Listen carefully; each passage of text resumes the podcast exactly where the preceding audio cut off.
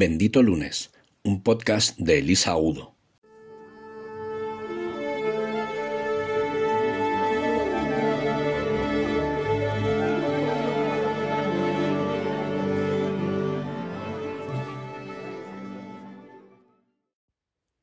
Hola benditos. El año pasado, por estas fechas, estábamos haciendo esa prueba de concepto de vivir en el, campo, en un, pueblo costero, para saber si nos iba a gustar. Un año después estamos cumpliendo nuestro sueño de, vivir a tiempo parcial aquí. Y por el camino he aprendido muchísimas cosas, he transformado bastante mi vida, que ha dado un, un giro radical. Y he hecho algún nuevo amigo algunos de ellos eh, grandes aguanosos, eh, encantadores. Y en este caso os voy a hablar de una amiga holandesa que conocí precisamente en un estado de conexión intenso en, plena escritura un día en la playa. Lo cuento en el capítulo 23 de, de Bendita Culpa, Manuel del Disfrutón, en un capítulo que se llama Solimar, por si quieres ver cómo fue la anécdota. Y el otro día he quedado con ella. Ella, pues si no has leído el libro, ella es voluntaria en un, en un centro de, de, retiros de yoga en, en, el pueblo de Sayalonga, un pueblo también en la, en la montaña aquí de la, de la Sarquía malagueña. Y en, en ese trabajo de retiros eh, está conociendo, obviamente, de primera mano a los españoles eh, desde un punto de vista nada teórico, ¿no? porque pues, se retira, bueno, español es el, el, centro es totalmente internacional, pero lo que me comentaba el otro día es que estaba conociendo particularidades nuestras ¿no? que, que nunca habría sospechado a pesar de que vive aquí, pero bueno, claro, eh, una cosa es convivir y hacer la compra y tomarte una cerveza con alguien y otra cosa es meterte en harina en un, en un retiro pues, de conciencia, de nutrición, de yoga y de espiritualidad y tener conversaciones bastante profundas, imagino. Y hoy quiero contarte dos cosas que he aprendido con ella, porque quedo con ella de vez en cuando y es espectacular las conversaciones que tenemos de, la vida y la muerte. Es una persona súper interesante con unas vivencias increíbles. Y bueno, ya te hablaré de ella en otro momento porque da para otro libro entera ella. Pero hoy quería contarte solamente mm, un par de, lecciones que me ha enseñado el otro día. ¿no? Eh, contaba, mm, entre otras cosas, que mm, las mujeres españolas, según su opinión, y lo veo bastante acertado, eh, le parecía que tenían muchas de ellas, por no decir casi todas, problemas con sus madres. Y me preguntaba si esto era cierto y qué pasaba. Y bueno, me tuve que echar a reír porque es verdad que las relaciones con nuestras madres, eh, por lo menos en mi caso, son intensas, ¿no? Hay un, un, un gran conflicto ahí cuando quieres a alguien tanto y, y, cuando a lo mejor la relación no es exactamente como tú esperabas.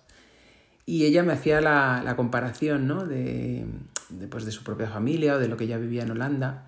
Y me decía, claro, es que yo entiendo que a los padres todos les, les sale desde el amor y la preocupación pero claro, cuando se encuentran a alguien tan distinto como pueda ser tú o yo, somos un espejo que les confronta con sus vidas.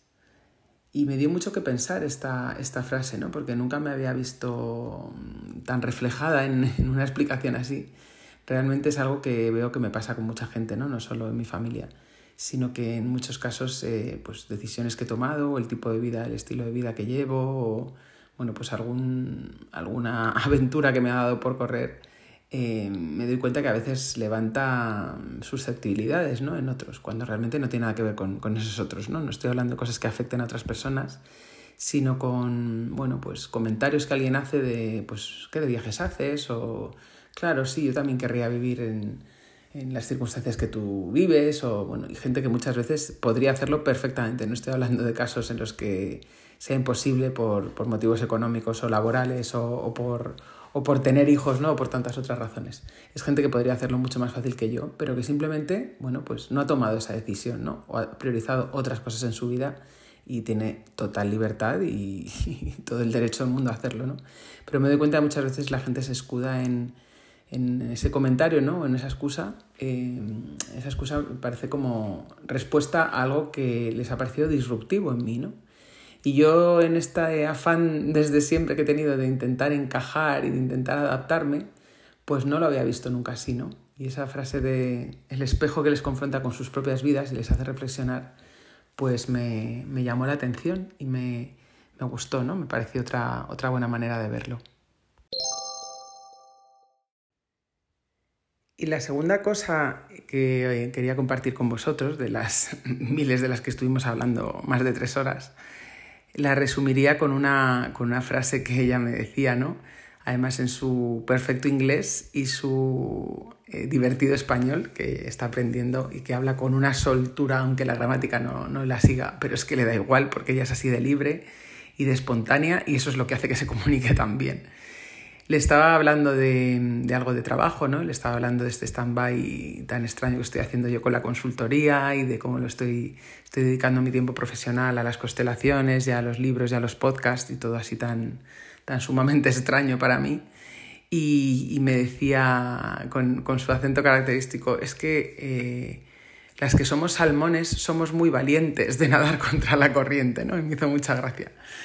Y la, la, conversación pasó por explicarme cómo era su, su, vida, bastante nómada, ¿no? Ella va haciendo trabajos eh, temporeros a lo largo del invierno para ganar dinero y luego entre medias de esos trabajos que no siempre tienen que ser muy vocacionales, pueden ser trabajos alimenticios, de camarera o de monitora de esquí o de cosas diferentes que, que encuentran en países diferentes, pues entre medias hace cosas que le, que le llenen y que, la, y que la conecten con su esencia ¿no? y, que, que le gusten mucho más y en algunos casos en sitios que ella elige aunque no la puedan pagar, ¿no? Y hace voluntariado o a veces hace un viaje por ahí y trabaja para, digamos, para tener el, alojamiento en algún, en algún, sitio que ha querido visitar para no ser turista como tal, ¿no?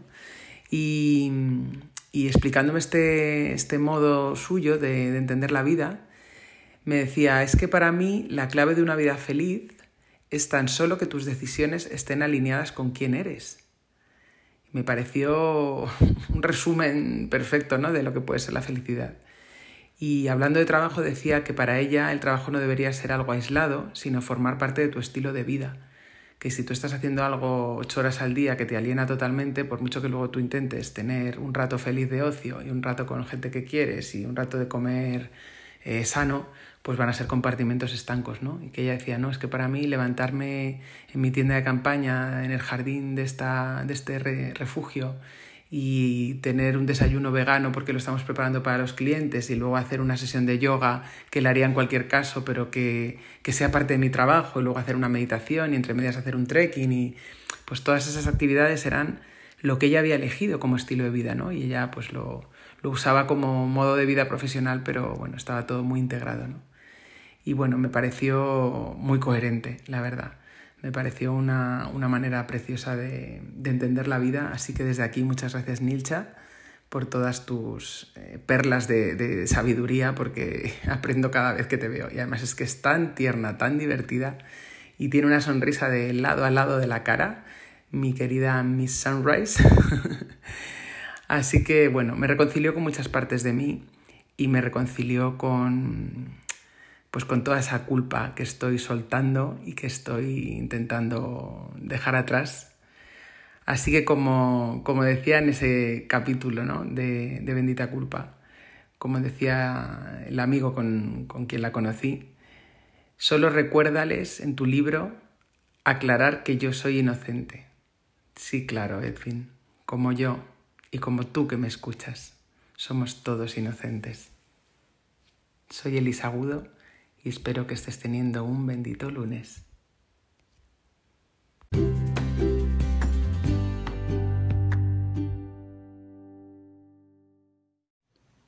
El fin de es sagrado.